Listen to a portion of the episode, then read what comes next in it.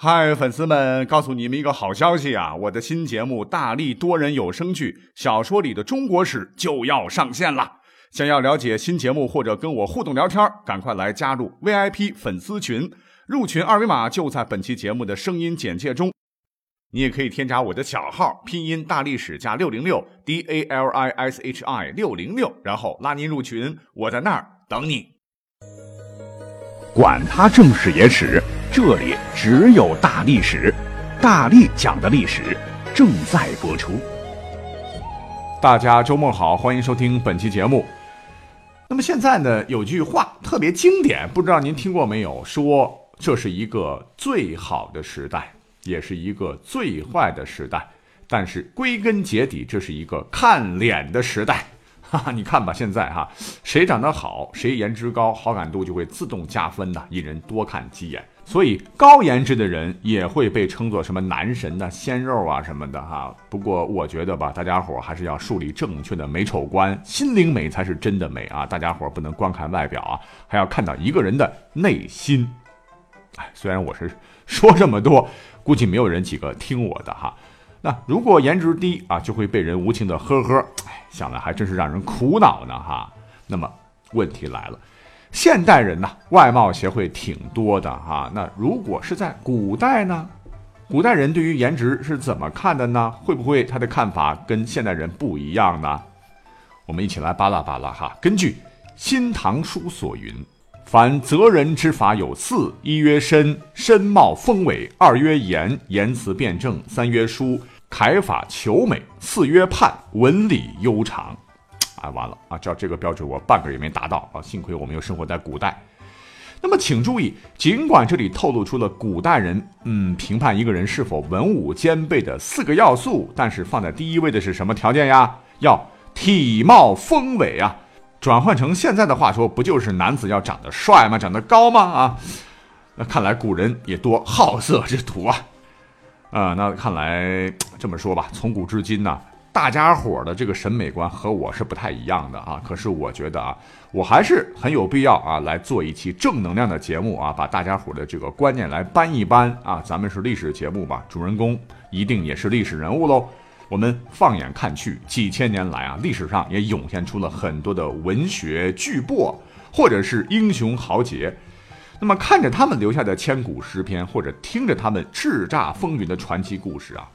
哎呀，我们不自觉的脑海当中啊，呃，就会把他们想成那种英俊潇洒啊、英明神武的形象。可事实呢，又往往是比较骨感啊，并非如此。我们今天就找了几个历史上的优秀人物，我们就一个个来看看。那么第一位乃是我们都非常熟悉的哈，春秋时期的一位著名的政治家、思想家、外交家晏子是也。那历史上他是。辅政当时的齐国五十余年，造福百姓，强大国家，一于名而实于利，啊，引得当年司马迁都直赞晏子乃后人学习之典范也。不过话说，我们熟悉他呢，哈，其实主要是从课本《晏子使楚》这一篇文章当中来了解晏子的。那说有一次，晏子啊，作为齐国使者出使楚国，楚王啊，这个心眼坏啊，他知道。晏子是身材矮小，就命令人在大门旁边开了个小洞，请晏子从小洞钻进去。晏子知道啊，楚王要戏弄他，言辞加以拒绝。他说：“我到了狗国才走狗洞，可是我现在出使的是楚国呀，怎么能走狗洞呢？”那招待晏子的这个楚国的官员呢，没有办法呀，只好请晏子从大门进去。可是这个楚王不死心呐，一共是三次来凌辱晏子，想尽显楚国的威风。没想到晏子是四两拨千斤，凭借自己的舌唇之间呐，博得对方是哑口无言，维护了本人以及齐国的威严。那么这个故事当中就透露出了晏子长什么样，那明显颜值过低了哈。要不是晏子身材过分的矮小，颜值太低。楚王怎么能想到直接搞人身攻击，让他钻狗洞来羞辱他呢？可是关于这一点啊，历史上并不影响燕子的光辉形象啊！我就说嘛，颜值低又能怎么样啊？那历史上流传了燕子的很多很多故事，比方说下面要讲到的一个典故，叫做“糟糠之妻”。哎呀，真的是体现了燕子虽然人长得丑，但丑有它丑的高尚节操。根据《燕子春秋》记载说，有一天呢，当时的国君齐景公。突然是来到燕子家啊，说到爱卿家里啊，来慰问慰问。实际上，这个齐景公是另有所图啊。原来你别看这个燕子丑，可是她才情横溢啊，当时就被一个不爱容颜、爱才华的大美女给盯上了。哎，这个 beautiful girl 啊，那可不是一般人，乃是齐景公的一位漂亮的公主啊，掌上明珠啊，天天求着老爹啊，啊我要嫁给燕子，嫁给燕子，嫁给哎，这齐景公。疼爱女儿，也就勉强答应了，这才在这一天是装模作样的来到燕子家中是嘘寒问暖。其实燕子她已经有了老婆了，可能是多年操持家务吧，岁月是慢慢爬上了她的额头啊，就成了黄脸婆哈。这个齐景公见过之后啊，就对燕子悄悄说：“啊，爱卿啊，真的是为难你了啊！你看看你的这个老妻啊。”都长成这样了，还是休了得了。恰寡人有一爱女，年轻貌美啊，不如充你内侍如何？而且咱们成了一家人，我是你老丈人，你荣华富贵，我可少不了你的呀。哎，大家可以想象一下哈，面对如此诱惑，那一般人能扛得住吗？可丑男燕子啊，竟然想都没有想啊，一口就回绝了啊！大王您的好意我心领了，但贫贱之知不可忘。糟糠之妻不下堂啊，意思就是说，当一个人有了权势和地位之后，也不能忘记了自己贫贱时相知相交的朋友，不能抛弃一起喝过酒糟、吃过米糠的妻子。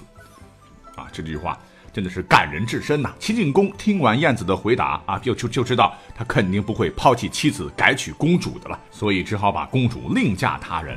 而晏子回答的这一句话“贫贱之知不可忘，糟糠之妻不下堂”，也便流传为千古佳话。这是春秋时候的晏子。那么下面我们再来说一位历史上的大人物啊，说谁呢？那么这位呢，就是汉末的曹孟德，曹操是也啊，因为他的名头响嘛。说起来啊，曹操的名气那真是真大呀。东汉末年杰出的政治家、军事家、文学家、书法家，三国中曹魏政权的奠基人。有人说他是篡汉奸雄，有人说他乃治国能臣啊，一直以来也极具有争议性。关于曹操的形象呢，我们看过很多的影视作品啊，扮演的演员们，哎，都给咱们的脑海当中啊，关于曹操的形象是种了草。而最深入人心的，一定是老版的《三国演义》里边演曹操的这个鲍国安鲍老师那个模样。呃，从小呢，我也是听着评书版的《三国演义》长大的哈。那评书的这个《三国演义》里头呢，啊，说曹操长得是怎么样的呢？说他七尺有余啊，大高个儿。黑眉细目，白面长须啊，你听听，高富帅一枚啊。可是你知道，跟历史上真正的曹操相比啊，电视剧里边演曹操的这位鲍老师啊，您长得还是太帅了哈。虽然说曹操的这个体貌特征啊，在正史里边没有确切记载，但是其他的意识可以佐证啊。那么曹操其实啊，根据一些资料显示，长得其实相当相当的一般。比方说，在南北朝时期，有一个人叫刘义庆，他编著的笔记小说叫做《世说新语·荣止》中就记载了这么一件事儿：说当时南匈奴使者来拜见曹操，曹操自以形陋啊，长得丑，不足雄远国啊，长得不咋地呀。于是呢，就找了个帅哥叫做崔季归来代替他接见匈奴使者，他自个儿呢则拿把刀啊立在床边。那么拜见完之后呢，曹操就派人问这个使者说：“你觉得魏王曹操如何啊？”匈奴使者说：“魏王长得倒是挺好看的，但是床边那个拿刀的一定是个英雄啊。”这个小故事我们可以看出，曹操长得可能真不咋地，但是很有英雄气。再有啊，电视剧《三国演义》里头有一个桥段，就是刘备、孙权骂曹操啊，是想篡汉的汉贼。可是历史上非常令人讽刺的是啊，曹操至死人就没称帝，而刘备、孙权却最后当了皇帝。那曹操为什么至死不当皇帝嘞？呃，多年以前吧，中央电视台有一个特别火的节目叫《百家讲坛》，里边有一位先生叫易中天啊，他做了这个品三国，当时很火嘛，他就开玩笑的说，好像是开玩笑的说，曹操当年之所以死活不称帝，是因为他嫌自个儿太丑了。哟，此话一出，很多人都觉得易中天是在开玩笑啊。实际上，易中天易老师八成是经过深入研究才得出的正儿八经的一个结论呐。那么为什么这么说呢？几年前曹操的这个真正的墓地不是找到了吗？那么根据挖掘出的曹操的头骨啊，利用科技手段进行复原，那曹操这位东汉末年在三国史上留下最为辉煌一页的历史人物，尽管是文韬武略无一不精啊，尽管是纵横天下把酒当歌。可经过专家这么一复原，哎呦，他的真实面貌却可以用几个字来形容，那就是“哎呀妈呀，长得忒寒碜了点儿”。根据复原的三 D 图啊，千年前的这个枭雄，他的真面目可能是，他这个眉毛呢稀稀松松的很散。鼻梁上啊凸起啊，额头上有轻微的这个幅度，呃，你可以想象吧，颜值真是不能让人直视啊！而且根据推断，他个子也不会太高，撑死一米六，真的与大家伙心目中的那位人高马大、英明神武的曹操是判若两人。可是问题是，哎，颜值低又如何？哎，丝毫不妨碍曹操这个评价热度，从古至今那都是高烧不退啊！诚如咱们的一位史学家叫范文澜先生所说：“曹操乃是拨乱世之英雄，值得称颂千篇。颜值，呵呵，那算个啥啊？那路过曹操，我们再讲另一位啊。那么这一位呢，呃，历史上呢，直到现在影响力也是非常非常大。那么他就是大书法家。”呃，唐初的欧阳询先生啊，说起他，大家一定是不陌生的，因为他在书法界的这个地位那真是了不起啊，楷书四大家之一啊。别看老人家都去世上千年了，但是依然是坐拥亿万粉丝大 IP 啊。根据流传下来的一些字帖吧，我们可以看到啊，欧阳询的这个书法造诣在当时已经是登峰造极的高度了。到底他字儿写的有多好呢？哎，你就可以这么想吧，哈。你就是想有多好，它就有多好啊！他独创的这个欧体字是规矩端正，一丝不苟，清雅秀丽，是瘦健俊美。那么按照一般人的这种想法了，就是你看字如其人嘛，那么漂亮的字儿啊，那么潇洒的字，那人家还不长成像大力这样啊，玉树临风，气宇轩昂，神采奕奕，满面红光，风度翩翩，颜值爆表的一个少年郎啊！哎，说的我有点脸红。但现实啊，太过于残酷啊！欧阳询呢，一定会把“字如其人”这几个字儿碾压的粉碎，啊，他丑呢，肯定是一定的了，要不然我们不会在本篇讲。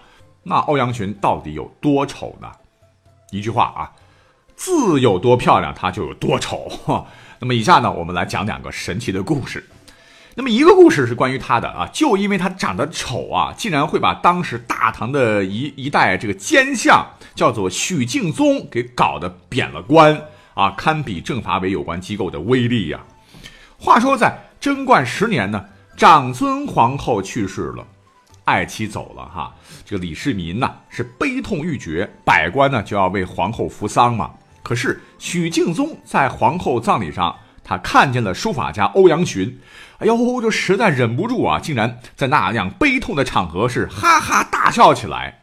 因为什么呢？因为欧阳询长得实在是太丑了嘛，啊，丑的长得跟猴子一样。